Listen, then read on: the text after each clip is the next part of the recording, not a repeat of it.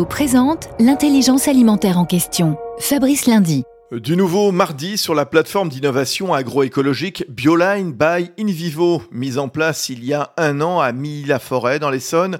Olivier Descroisettes, vous en êtes le directeur de l'innovation. On parle d'une plateforme troisième voie de l'agriculture. Effectivement, on parle d'une nouvelle édition euh, Open Field, axée sur la stratégie d'Invivo autour de la troisième voie de l'agriculture, répondant aux enjeux de l'environnement, de l'alimentation et de l'agriculture. Euh, le 22 juin, on présente à la distribution agricole et aux industriels de l'agroalimentaire des innovations. On va parler euh, vie du sol, agriculture régénératrice, et puis de l'ACTEC également, des drones qui viennent déposer littéralement dans les maïs euh, des petites larves de trichogramme pour lutter contre les ravageurs. Et puis euh, également euh, des robots qui vont aller en fait dans les allées et venir surveiller les cultures comme on l'a fait tout au long de l'année. Merci Olivier Descroisettes.